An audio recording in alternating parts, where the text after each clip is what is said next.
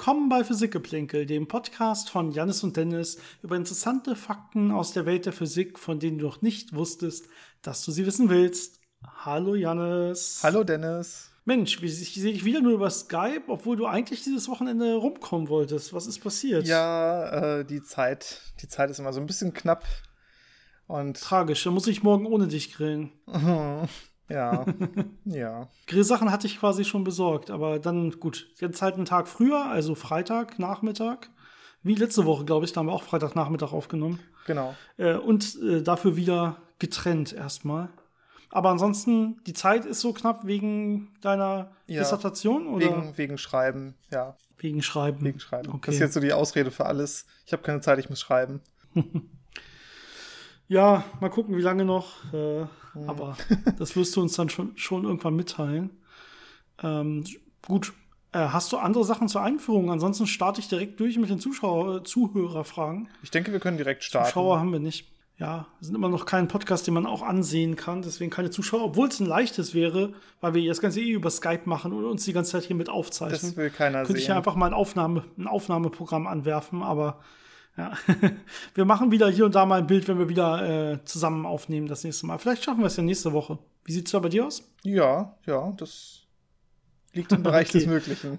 Gucken wir mal, ob wir nächste Woche noch mal wieder Seite an Seite aufnehmen können. Wenn nicht, werden wir das schon dann auch wieder verlautbaren. Okay, ähm, uns haben natürlich äh, tolle Fragen wie immer erreicht von euch Hörern.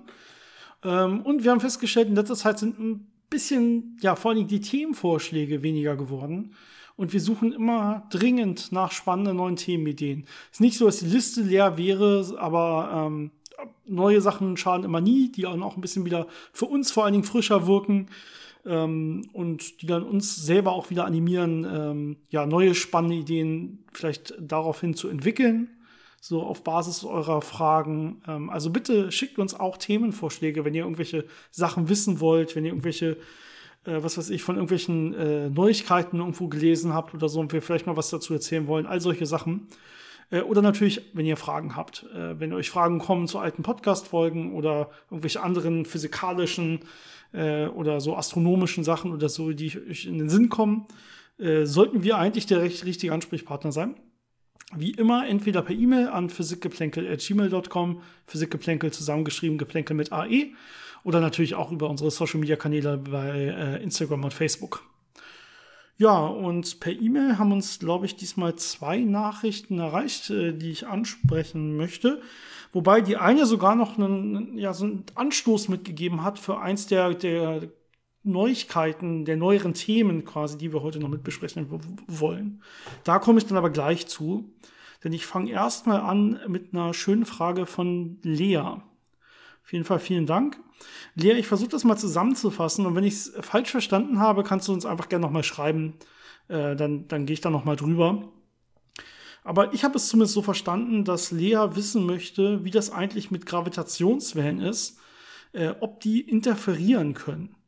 Also können zwei Gravitationswellen, wenn die sich jetzt treffen, äh, ja, am besten all diese Sachen, die man sonst von Interferenz so fordert, also die sind auch noch kohärent und so, ähm, können zwei Gravitationswellen sich zum Beispiel auslöschen komplett, äh, weil halt die eine gerade nach oben schwingt und die andere gerade nach unten schwingt, ja, oder können die sich komplett äh, aufsummieren, weil die genau sich verstärken würden in ihren Schwingungen. Geht das?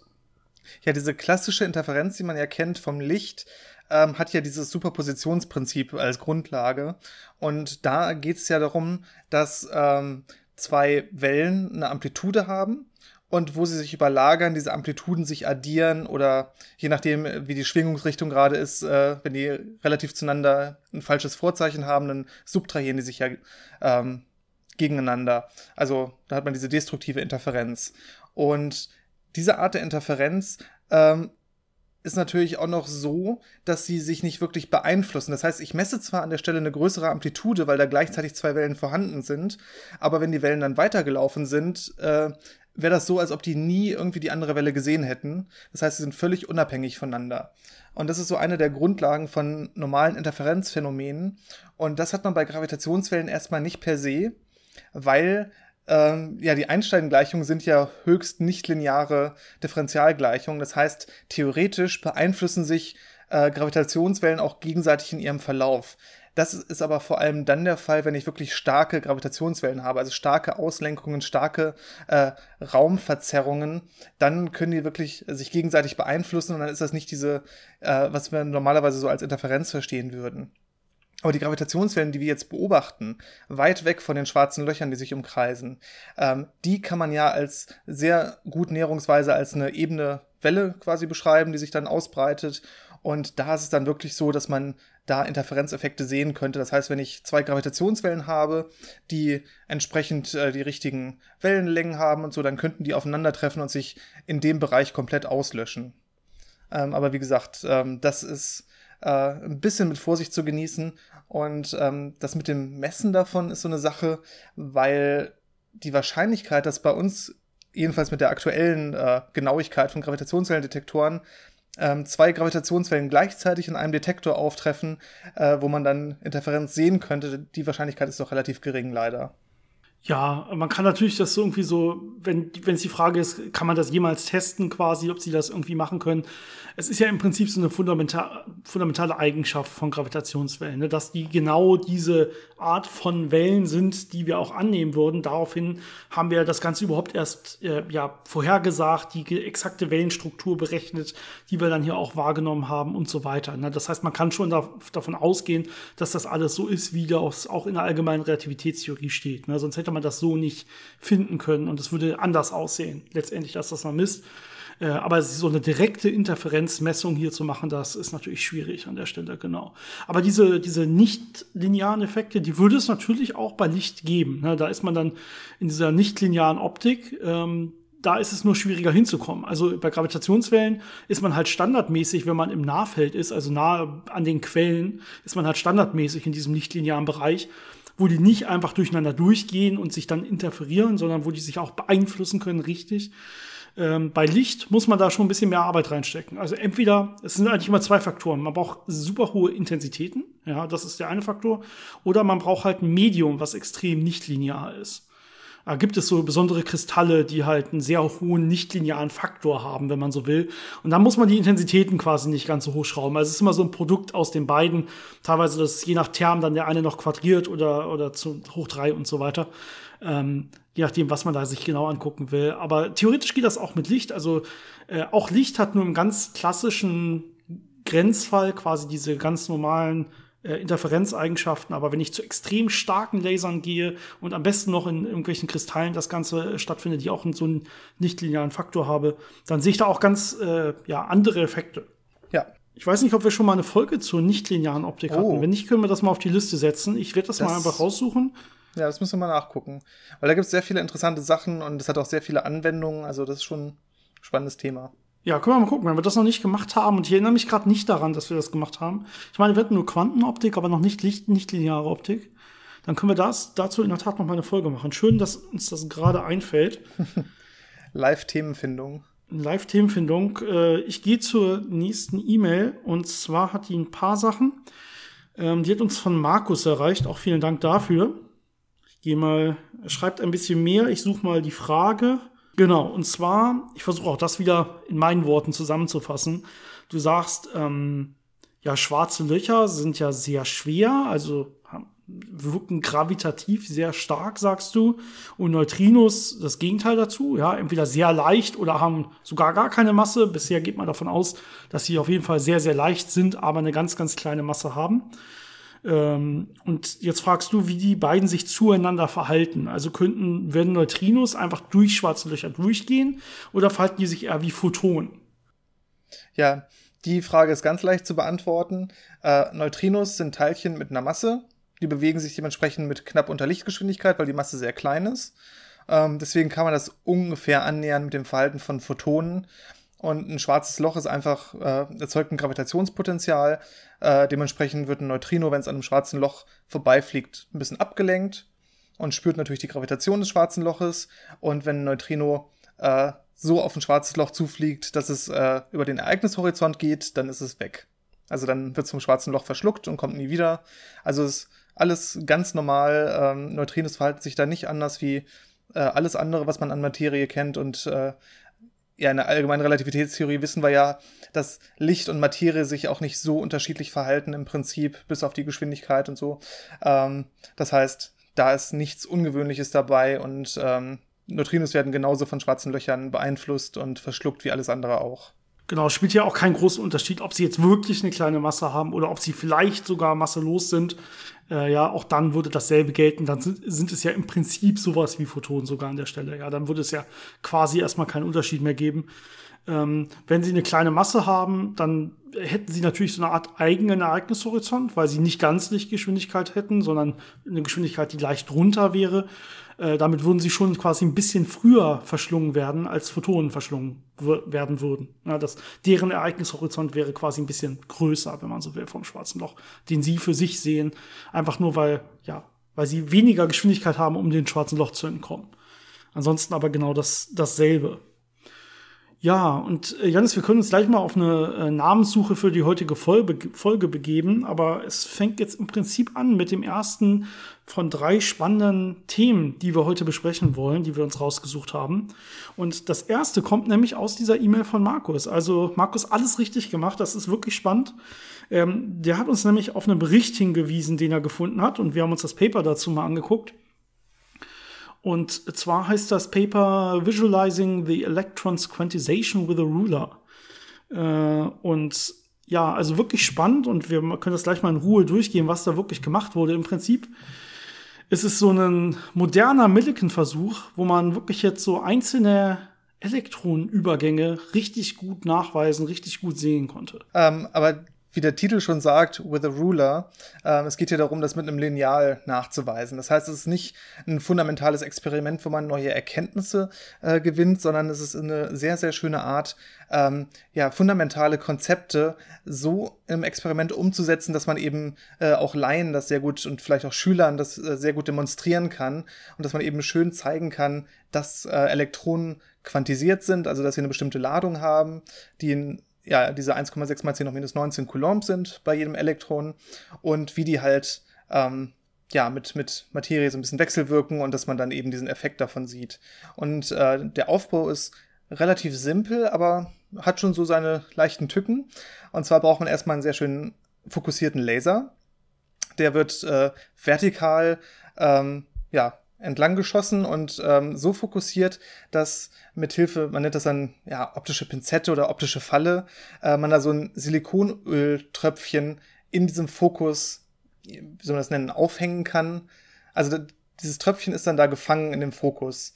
Ähm, das sind so Kräfte, die das Licht auf diesen, äh, in diesem Tröpfchen äh, ausübt, die dieses Tröpfchen immer wieder zu dem Fokus hinziehen. Das heißt, die Gravitation versucht das so ein bisschen da wegzuziehen, aber wenn ich das richtig mache, sind die Kräfte, die es dann zu dem Fokus wieder hinziehen, stärker und dann schwebt da dieses kleine Öltröpfchen eben in diesem Fokus von dem Laserstrahl. Ja, man kann sich das vielleicht äh, ein bisschen so vorstellen, obwohl es nicht ganz stimmt, äh, dass wenn ich den Laser jetzt von unten nach oben quasi schießen lasse, dass jetzt dieser Strahlungsdruck durch die Photonen, die das, dieses, dieses Öltröpfchen von unten trifft, dass das quasi die Gravitation ausgleicht. Das ist nicht ganz der Fall, weil du ja gesagt hast, es wird in den Fokus des Lasers gezogen. Also es gibt jetzt da noch diese Kräfte, die wirken, wenn etwas im Fokus ist und von diesem Fokus weg will, dass es quasi wie so eine Feder immer wieder zum Fokus zurückgeht. Das kommt jetzt noch hinzu, das ist noch ganz wichtig. Es würde auch funktionieren, wenn ich den Laser in der anderen Richtung auch schieße. Also wenn ich von oben Exakt. nach unten schieße, würde es ja. auch funktionieren. Aber ja, es ist, es ist eine Wechselwirkung mit dem Licht eben. Und zwar genau, genau. so, dass es dann am Ende ja am Punkt der höchsten Lichtintensität äh, sich am liebsten aufhält. Ja, und jetzt äh, wollen wir offensichtlich irgendwas mit Elektronen messen, mit einzelnen Elektronen. Ähm, das heißt, wir müssen irgendwie diese Elektronen zum Beispiel erstmal produzieren können. Ja, da kann man sich überlegen, wie man, wie man das macht. Ähm, man könnte zum Beispiel irgendwie einen radioaktiven Stoff nehmen, der zum Beispiel einen Beta-Minus-Zerfall hat. Das wären ja Elektronen. Ja, die strahlen aber relativ gezielt mit relativ hoher Intensität normalerweise. Und da kriege ich nicht so schön diese einzelnen äh, ja, Elektronen wirklich hin. Das müsste man dann noch durch einen komplizierteren Aufbau quasi hinkriegen. Äh, was man aber auch machen kann, ist, dass man zum Beispiel einen Alpha-Strahler nimmt, der relativ schwach strahlt und äh, der dann nochmal ja, ein Gas quasi ionisieren kann und da dann Elektronen entstehen und da dann auch wirklich relativ gezielt einzelne Elektronen äh, entstehen, die man nachher beobachten kann. Und so wurde das hier gemacht an der Stelle. Ja, es gibt natürlich, wenn man das ein bisschen ähm, experimentell komplexer machen möchte, gibt es Einzelelektronenquellen, die man nutzen könnte. Aber das soll ja ein äh, Demonstrationsexperiment sein, also was sehr einfaches. Und so ein kleines äh, Americium-Präparat hat man eben oft auch, glaube ich, in Schulen, äh, auf jeden Fall in so Physikpraktika genau. in Unis. Äh, ist ein schwacher Alpha-Strahler und der erzeugt dann, wie du gerade gesagt hast, manchmal durch Ionisation in der Umgebung so ein Elektron. Und dieses Elektron wird dann, wenn es natürlich die richtige Richtung hat, in dieses Öltröpfchen reinfliegen und da, ja, absorbiert werden. Das heißt, dieses Öltröpfchen wird ein Elektron mehr Ladung haben. Das würde jetzt erstmal so nichts ändern. Jetzt kommt noch der zweite Part. Ähm, ich packe noch äh, zwei Elektroden da um diesen Fokus herum. Also sehr, sehr hochgeladene ähm, ähm, ja, Leiter. Äh, ich glaube, in dem Experiment haben die ein Potenzial von äh, über 600 Volt da angelegt. Das heißt, wenn da jetzt die Ladung sich verändert, äh, wird auch eine andere Kraft durch diese Elektroden auf dieses Tröpfchen wirken. Und dadurch kann ich dann eben sehen, dass, wenn sich das, äh, das Tröpfchen ähm, lädt, das einen anderen Gleichgewichtspunkt hat, äh, wo diese Kraft, die es in den Fokus zieht, äh, wirkt gegen die Kraft, die diese äh, äh, Elektroden auf das Tröpfchen, auf die Ladung, die da drin ist, auswirken. Und diesen Unterschied in der vertikalen Position. Das kann ich sehr schön auslesen, wenn ich jetzt zum Beispiel ähm, dieses Tröpfchen von der Seite beleuchte und dann mit einer Linse so abbilde, dass ich zum Beispiel auf einer Wand im Hintergrund sehr schön einen hellen Punkt da sehe, wo das Tröpfchen ist. Und dann sehe ich, wie dieser Punkt wandert mit jedem Elektron, äh, was da jetzt absorbiert wird. Genau, jetzt kann man natürlich selber so ein bisschen tunen, wie weit das wandert, je nachdem, äh, wie stark das elektrische Feld ist, das ich anlege. Ja, je nachdem ergibt sich ein anderer Gleichgewichtspunkt der Kräfte. Einmal des, dieser, dieses, des geladene Teilches, Teilchens im elektrischen Feld und einmal dieser Rückstellkraft durch den Laser, durch den Laserfokus hier. Und äh, in dem Fall wurde es, glaube ich, soweit, wenn ich das nochmal hier im Paper sehe, gewählt, dass etwa 360 Kilovolt pro Meter Gradient geht. Es geht hier natürlich im Bereich um Millimeter das Ganze runtergedacht. Also das ist wirklich nur im kleinen Fokusbereich so. Und äh, bei solchen hohen Spannungsgradienten äh, würde man dann auch wirklich so äquidistante Sprünge erreichen. Also bei jedem Elektron, was dann aufgenommen wird, springt das Ganze dann so ungefähr ein Millimeter nach oben ungefähr. Das ist das, was man dann sieht. Und das sieht man dann auch wirklich ein Millimeter, kann man ja mit bloßem Auge wunderbar erkennen. Das kann man dann richtig schön so abbilden, zum Beispiel auf so einem, auf so einem Ruler, auf so einem Lineal. Ja, und dann kann man wirklich mit einem Lineal messen, ähm, wie weit dieses Öltröpfchen pro Elektron gesprungen ist und daraus kann man dann wieder zurückrechnen, was ist eigentlich die Elementarladung. Und in dem Paper haben die das gemacht und sind auf 1,4 mal 10 hoch minus 19 gekommen. 1,6 mal 10 hoch minus 19 ist der Standardwert. Das heißt, man ist sehr nah dran und das mit einem ja relativ einfachen Aufbau. Also da ist jetzt kein großes Vakuum und nichts Komplexes dabei. Also es ist ein wunderschönes Demonstrationsexperiment. Und trotzdem kann man sehr schön zeigen, wie das funktioniert und dass eben, ja, dass, dass auch Radioaktivität äh, erstmal funktioniert, dass es zufällig ist. Man sieht dann, dass diese Sprünge nicht gleichmäßig sind, sondern ab und zu springt es immer wieder, dann wieder nicht, dann wieder. Und man sieht eben, dass es immer dieser gleiche Schritt ist, diese Quantisierung der elektrischen Ladung. Also ja, sehr, sehr spannendes Experiment. Ja, äh, und vielen Dank für den Hinweis nochmal. Ähm, war wirklich schön, sich das mal durchzulesen, was man dann auch mit so relativ einfachen Aufbauten einfach wirklich Schönes äh, demonstrieren kann. Äh, und für die nächsten beiden Themen, das sind die, die wir uns quasi eigentlich vorgenommen hatten. Das sind auch zwei News, die jetzt gerade relativ groß, äh, jetzt zumindest so in den Wissenschaftsnachrichten untergekommen sind und die uns beeindruckt haben. Deswegen wollten wir über die reden. Die haben beide was mit dem Weltall zu tun. Und wir wissen auch, dass ihr euch besonders äh, fürs Weltall interessiert. Deswegen dachten wir, das ist doch was, was auch eine Folge wert wäre. Letztendlich. Vor allem, weil wir ja letztes Mal über Galaxien geredet haben und jetzt geht es um Sterne.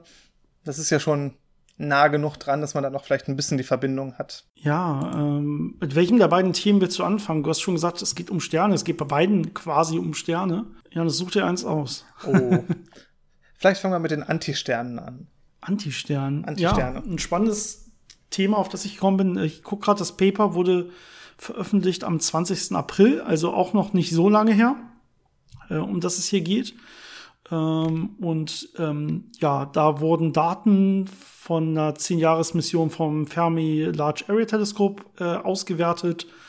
Und ähm, was man gemacht hat, und da können wir gleich vielleicht ein bisschen weiter ausholen, ist, dass man nach sogenannten Antisternen gesucht hat oder auch Antimaterie-Sternen. Also ist in dem Fall nur eine Abkürzung, wenn man so will.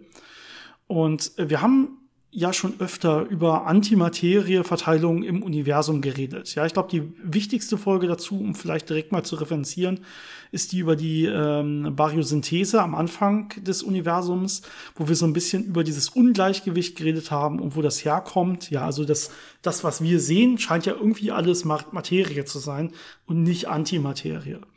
Und ähm, es ist nicht ganz geklärt, wo diese Asymmetrie herkommt, obwohl es da natürlich Ideen gibt. Und danach wird natürlich noch gesucht aktuell. Und äh, eine so eine Idee ist aber, vielleicht gibt es die ja gar nicht, vielleicht ist es einfach zufällig verteilt. Und genau, wir haben halt, wir sind halt gerade in so einem Cluster von Materie-Galaxien, wenn man so will.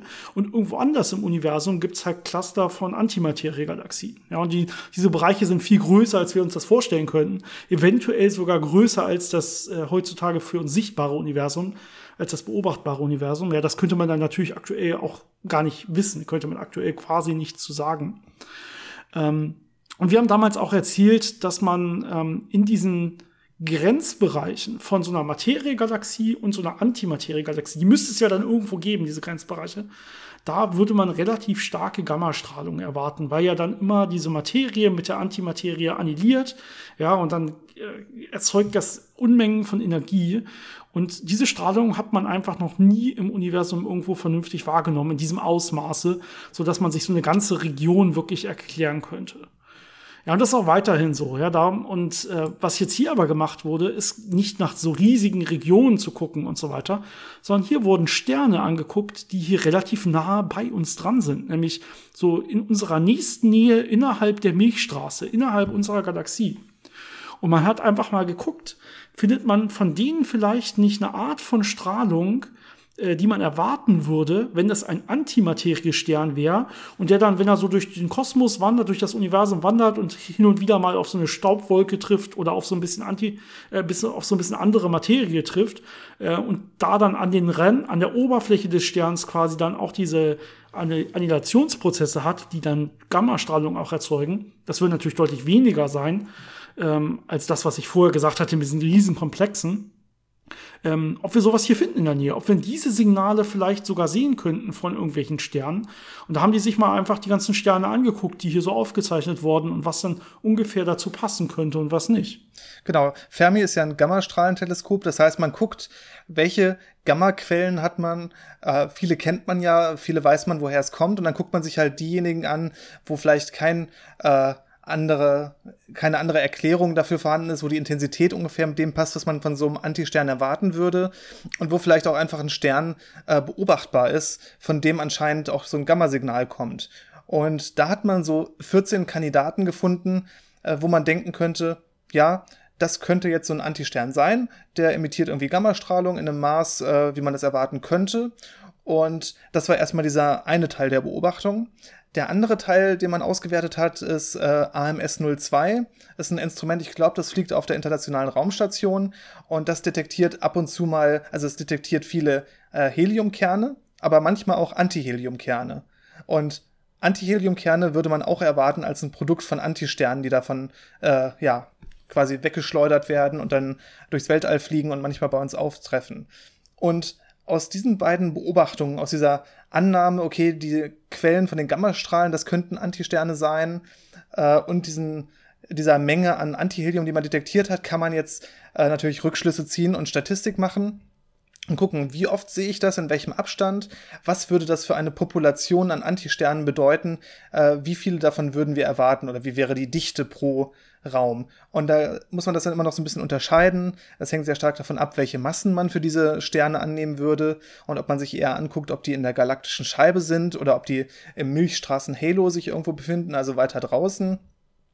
Und äh, dafür hat man dann dementsprechend ja, Simulationen gemacht und dann äh, ist man am Ende auf ein paar Zahlen gekommen, die einem so ein bisschen ein Gefühl dafür geben, mit welcher Sternenpopulation oder welcher Dichte an Sternen man da rechnen könnte. Ja, die Dichten sind relativ klein. Also äh, ich weiß nicht, ob Zahlen jetzt hier wirklich äh, vorstellbar sind, vernünftig. Also es ist sowas wie 10 hoch minus 5 äh, bis 10 und minus 2 von solchen Sternen pro Kubikparsec. Also äh, wer sich da was drunter vorstellen kann, das ist schon relativ wenig. Und vielleicht ist das auch die wichtigste Schlussfolgerung. Also hier sind im Prinzip zwei spannende Schlussfolgerungen. Die eine ist, es könnte diese Sterne geben. Die Signale passen eigentlich ganz gut. Und zwar nicht irgendwo weit weg, sondern wirklich hier in unserer nächsten Nähe. Ja, relativ oft so in der Milchstraße sogar schon. Ähm, das ist eine spannende Erkenntnis. Da muss man auf jeden Fall, glaube ich, näher, näher hinschauen, ob das stimmt. Und die zweite Erkenntnis ist halt, aber sie sind immer noch so selten, dass sie nicht diese Asymmetrie erklären können. Ja, also sie könnten, sie können nicht dieses komplette Ungleichgewicht erklären, äh, warum wir jetzt überall im Prinzip trotzdem noch größtenteils Materie sehen und es so wenig Antimaterie gibt. Also so, dafür sind sie einfach zu selten bei dem, was sie ausgewertet haben.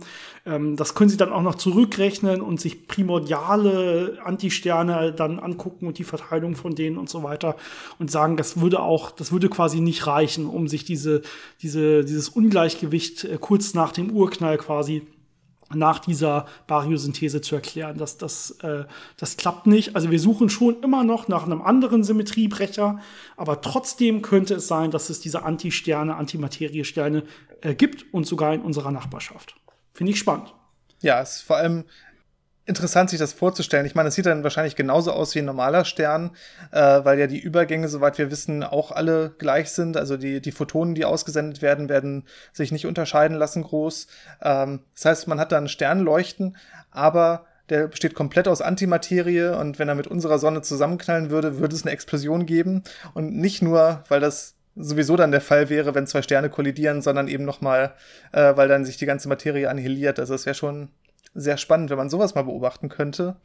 Ähm, ja. Aber auf jeden Fall interessante Datenauswertung. Zehn Jahre an Daten sammeln, da kommt schon einiges zusammen und da kriegt man schon so ein bisschen ein Gefühl dafür, äh, was da sein könnte. Und das ist eben immer sehr spannend, wenn man dann solche, ja, solche Ergebnisse bekommt. Ja, auf jeden Fall. Also ist natürlich, wenn die so relativ doch noch selten sind, ist es sehr unwahrscheinlich, dass dann auch mal äh, so ein Zusammenstoß stattfindet. Aber hin und wieder, gerade bei der Größe des Universums, ne, äh, des beobachtbaren Universums, müsste sowas eigentlich vielleicht doch mal irgendwann beobachtbar sein äh, gucken, ob wir das dann unterscheiden könnten. Äh, wichtig ist vielleicht noch zu erwähnen, weil du es gerade so gesagt hast, es würden dieselben Photonen natürlich erwartet werden von so einem Stern. Ein Photon ist quasi, also wenn man es mathematisch betrachtet, sein eigenes Antiteilchen. Also es gibt kein Antiphoton. Ja, es gibt ein Photon das dasselbe, sowohl für die Prozesse, die in Antimaterie stattfindet, als auch für die Prozesse, die in normaler Materie stattfindet. Ähm, deswegen würden wir da keinen Unterschied erwarten, bei dem, wie der Stern dann letztendlich leuchtet. Und die Gammastrahlung am Ende, das sind ja auch nur Photonen, die dann entstehen, zum Beispiel bei der Annihilierung, bei der Annihilation. Deswegen muss man da auch nicht gucken, wären die jetzt irgendwie Materie oder Antimaterie. Das spielt da keine Rolle. So ein Photon ist immer so quasi sein eigenes Antiteilchen. Aber Sternexplosion, was ich gerade schon so eingeworfen habe, ist auch das nächste Thema. Ähm, das war der Versuch einer guten Überleitung. Und zwar äh, geht es darum, äh, dass man was wirklich beobachtet hat und da ähm, nicht nur eine obere Schranke gefunden hat und Kandidaten gefunden hat, sondern äh, schon wesentlich mehr Vertrauen in die Datenanalyse hat und äh, davon ausgeht, dass man vor drei Jahren wurden die Beobachtungen gemacht, das erste Mal eine sogenannte Elektroneneinfang-Supernova beobachtet hat. Ja, Elektronen einfangen ist ja eigentlich ein bekannter Vorgang, den man hier so kennt. Das ist so quasi gehört so zu, den normalen radioaktiven Vorgängen, die man sich so vorstellen kann. Ähm, wir haben ja zum Beispiel sowas wie Beta-Strahlung, was ja im Prinzip äh, das Gegenteil von so einem Elektroneneinfang ist. Ja, da haben wir eine Umwandlung äh, von einem Neutron im Kern in einen Proton und ein Elektron und das Elektron fliegt dann raus. Ja, das heißt, im Kern wandelt sich dann Neutron zum Proton um. Ladung bleibt natürlich erhalten, das heißt, da muss dann eine negative Ladung weg. Das wäre im Prinzip dieser ganz normale Beta-Zerfall, Beta-Minus-Zerfall. Und Elektroneneinfang ist einfach genau der umgekehrte Prozess, wenn man so will. Das heißt, ein Elektron ähm, ist relativ nah am Kern, sage ich jetzt einfach mal, wie auch immer. Entweder es kommt da sehr, mit sehr viel Energie an oder es ist einfach so auf einer sehr, sehr unteren Schale ähm, bei einem sehr, sehr großen Kern. Und jetzt gibt es mathematisch, wenn man das richtige System betrachtet, eine kleine Aufenthaltswahrscheinlichkeit von diesem Elektron im Kern selber. Äh, das ist dann einfach die, die, ja, die wirre Quantenmechanik, wenn man so will, dass, es, dass sowas passieren kann. Ähm, Tunneleffekt sei Dank an der Stelle. Und dementsprechend kann es jetzt passieren, dass genau der umgekehrte Prozess stattfindet. Also, dass so ein Proton sich mit dem Elektron im Kern quasi zusammentut und das Proton wandelt sich dann quasi um in Neutron. Ja, und dann hat man ein Elektron einfach eingefangen, das ist dann nicht mehr da. Ja, und ähm, ja, das ist ein Prozess, der ist bekannt äh, und ja auch teilweise ein gängiger Absorptionsprozess bei, bei hochenergetischer Strahlung und so weiter. Das ist auch einer der Hauptprozesse, der dafür sorgt, dass Neutronensterne entstehen. Denn äh, da hat man ja diesen Fall, dass die Materie extrem stark komprimiert wird und zwar so stark, dass die Elektronendichte dann so groß wird, dass eben die Kerne anfangen, sehr viele Elektronen einzufangen und dann werden die ganzen Protonen in den Kernen zu Neutronen umgewandelt und dann entsteht eben diese entartete Neutronenmaterie. Und ungefähr in dem Kontext sind wir jetzt auch bei so einer Elektroneneinfang-Supernova. Da hat man nämlich ähnliche Prozesse aus ähnlichen Gründen. Ähm, vielleicht erstmal zum äh, zum Einstieg, welche Sterne machen so eine ähm, dritte Form der Supernova. Man kennt ja sonst die thermonukleare Supernova, da wo einfach Materie akkretiert wird und dann äh, zündet sich so eine Kernfusion und dann äh, fliegt das alles weg. Und die Kernkollaps-Supernova, wo man diese roten Überriesen hat, die einfach äh, so ausgebrannt und so schwer werden, dass der Kern kollabiert zum Neutronenstern oder schwarzen Loch und sie dann explodieren. Und das ist jetzt so das Zwischending. Ähm, das sind sogenannte Super AGB-Sterne. AGB ist Asymptotic Giant Branch.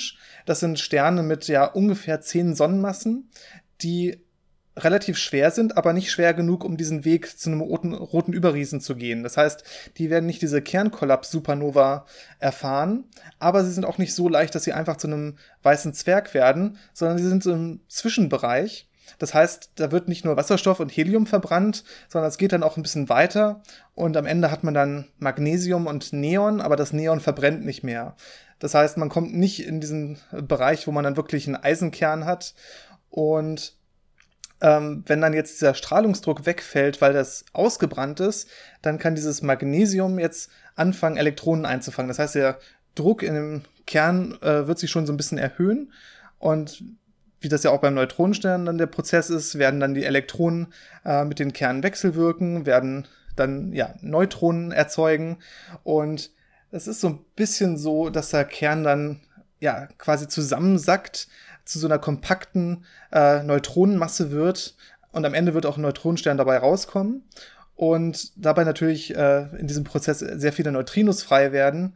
Und diese Mischung aus, ich habe Energie, die frei wird, ich habe Neutrinos, die frei werden und ich habe diesen Halbkollaps, der dann aber ruckartig aufhört, wenn diese Neutronen äh, degenerieren äh, also diese, dieser Fermidruck plötzlich zu groß wird.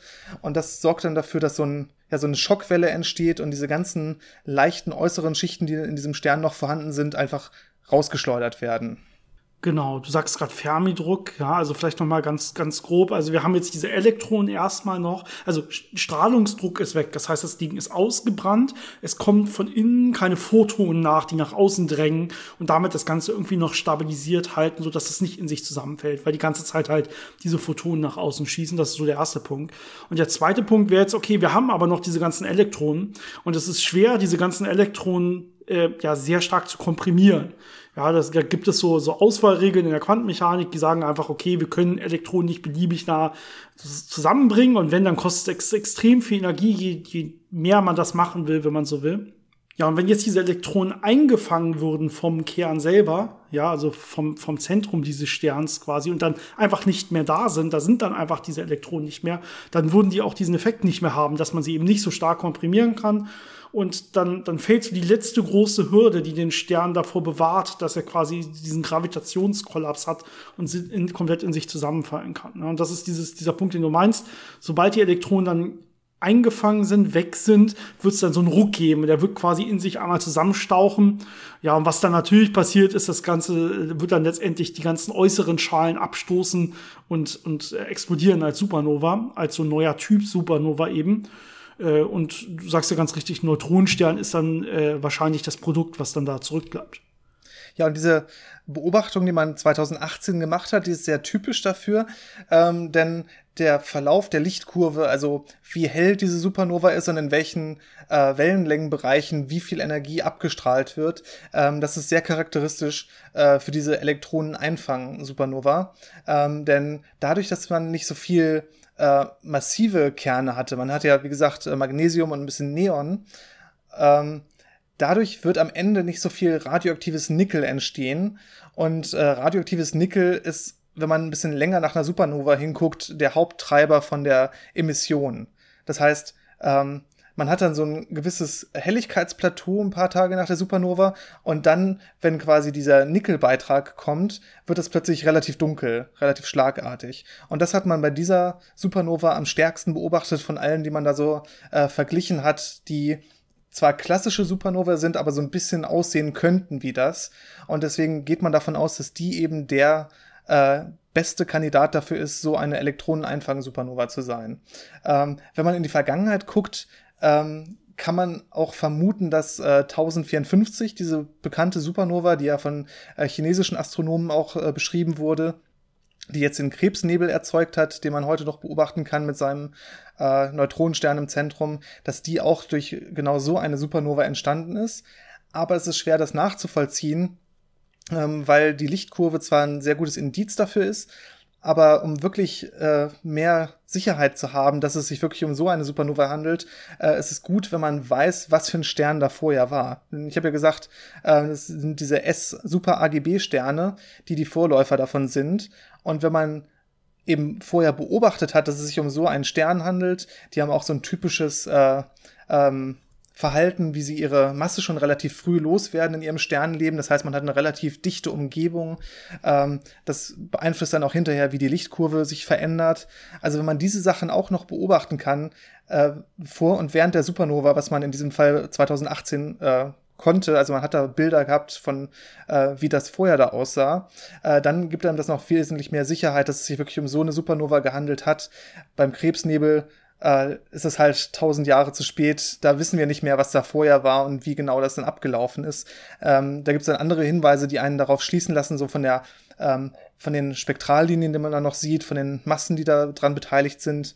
Aber ja, diese vor kurzem beobachtete, da hat man eben viel mehr Sicherheit und geht davon aus, dass man da erstmals wirklich live so eine dritte Art von Supernova beobachtet hat. Ja, äh, vorhergesagt, dass es diese Art von Supernova geben geben sollte, wurde das Ganze übrigens schon 1980. Also die Theoretiker waren sich quasi schon relativ lange sicher, dass, äh, ja, dass das eigentlich vorkommen sollte innerhalb dieser, dieser Massenrange von so acht bis zehn Sonnenmassen, ähm, dass das passieren sollte. Man hat, man war sich halt nie wirklich sicher, wie du gerade gesagt hast, ob man das jetzt gesehen hat. Man war immer so öfter, ja, könnte sein, sind uns aber nicht 100% sicher. Und diese Veröffentlichung, über die wir heute reden, die wurde wirklich erst vor vier Tagen äh, in Nature Astronomy veröffentlicht. Äh, das heißt, also Beobachtung von 2018, aber gerade erst äh, zu Ende quasi mit, mit der Auswertung Wertung und dem Schreiben des Papers. Das dauert ja immer auch ein bisschen. Ähm, also da sind wir relativ äh, neu dabei und ja, so lange hat es gedauert, bis man das dann jetzt wirklich experimentell sicher bestätigen konnte, dass man, dass man das wirklich gesehen hat. Aber ja, wie so oft äh, war da die theoretische Physik schon äh, deutlich früher so weit und hat gesagt, das müsste eigentlich so gehen. Also man hat hier wieder, wenn man so will, nichts Neues äh, gefunden, sondern wieder die alten Theorien bestätigt. Ja, es ist das ist halt immer so das Schwierige dabei, dass es gar nicht mehr so einfach ist, wirklich überraschend neue Dinge zu finden, sondern viele Sachen sind ja schon vorhergesagt und viele theoretische Möglichkeiten sind quasi ausgereizt, was man alles erwarten könnte. Und die Experimente sind dann meistens eher dafür da, nach diesen Sachen zu suchen und zu gucken, was davon passt und was nicht. Aber diese, diese Zufallsfunde sind leider ein bisschen seltener geworden, aber es gibt immer noch die Möglichkeit, dass man Sachen entdeckt, äh, die nicht vorhergesagt sind. Müssen wir einfach mal schauen. Wir haben ja in letzter Zeit relativ viele solche News-Folgen gemacht, weil ja was passiert. Ähm, aber vor allen Dingen natürlich im kleinen Bereich, so am CERN und so. Da hat man ja in letzter Zeit einige äh, ja, neue Hinweise auf äh, neue fundamentale Kräfte oder Teilchen gehabt. Ähm, da haben wir schon öfter darüber berichtet und das machen wir auch noch weiterhin, wenn sich da wieder mehr tut und wenn man da Sachen noch mal wieder äh, ja, bestätigt oder, oder äh, näher quasi festnageln kann. Ähm, in, dem, in dem Fall hier sind wir natürlich in einem Bereich, der auch äh, wirklich ein relativ klassischer Bereich ist. Also acht bis zehn Sonnenmassen. Da ist man jetzt nicht irgendwie in einem Bereich, wo man sagt, da bräuchte man irgendwie eine Theorie, die nicht mehr in der allgemeinen Relativitätstheorie drinsteckt oder so. Ähm, deswegen folgt das hoffentlich zumindest auch ziemlich genau den Gleichungen, die man so kennt in der Astrophysik und in der allgemeinen Relativitätstheorie. Das Problem ist natürlich immer so ein bisschen bei solchen Sachen, ähm, dass die Genauigkeit der Simulationen meistens das Begrenzende ist. Also man muss genau gucken, welche Massenzusammensetzung hatte ich, ähm, wie reagieren die einzelnen Elemente miteinander, wie äh, laufen diese Prozesse ab. Man hat ja sehr viel Kernphysik bei sehr hohen Dichten. Das ist auch teilweise noch ein bisschen äh, im Detail nicht so ganz äh, verstanden bis zum letzten. Also die Genauigkeit ist da manchmal nicht so super groß. Und man hat auch sehr viele äh, komplexe ja, so fluiddynamische Prozesse, unser Lieblingsthema. Ähm, das heißt, gerade bei diesen super AGB-Sternen hat man wohl sehr viel Konvektion, was dann immer wieder ähm, zum Beispiel relativ leichte Materialien aus den äußeren Schichten in den Kern bringt und dadurch eben die Dynamik von dieser Supernova auch so ein bisschen verändert. Ähm, also auch da gibt es sehr viele komplexe Prozesse, die man beachten muss. Also es ist sehr viel Rechenarbeit und sehr viel Modellierung, aber es ist jetzt nicht so, dass da eben irgendwelche plötzlich neuen fundamentalen Kräfte auftreten oder dass da Theorien wirklich äh, fundamental geändert werden müssten. Ja, ähm, aber trotzdem spann ein spannender Fund an der Stelle. Ähm, gut, Janis, ich glaube, das war's für diese Woche. Siehst du das genauso? Ich sehe das genauso. okay, gut. Dann hoffe ich, wir sehen uns nächste Woche äh, wieder direkt gegenüber, können vorher oder nachher noch schön grillen. Du das kannst dir wieder gut. einen äh, Cocktail über die Hose gießen, alles, was dazugehört. Das ist jetzt das klassische Schema, wie man einen Podcast macht. Ja, davon gehe ich jetzt aus. Das ist jetzt quasi schon so unser Standard geworden. Okay. ja, mal gucken. Wenn es nicht klappt, nicht so schlimm. Dann kriegen wir es bestimmt eine Woche später wieder hin oder so. Ähm, ja, allen Hörern wie immer noch eine wunderschöne Woche. Bitte äh, lasst uns äh, ja von euch hören oder lasst uns äh, unser E-Mail-Fach quasi äh, voller voll hm, voll mit euren E-Mails. Ich habe ganz komisch den Satz angefangen, glaube ich. also schreibt uns viele E-Mails über Themenvorschläge, äh, über Fragen und so weiter. Ähm, das hält uns ja auch mit am, am Band hier mit am Laufen. Ja, gut, okay, das war's jetzt auch von mir. Ich sollte aufhören zu reden. Bis nächste Woche. Ciao. Bis zum nächsten Mal.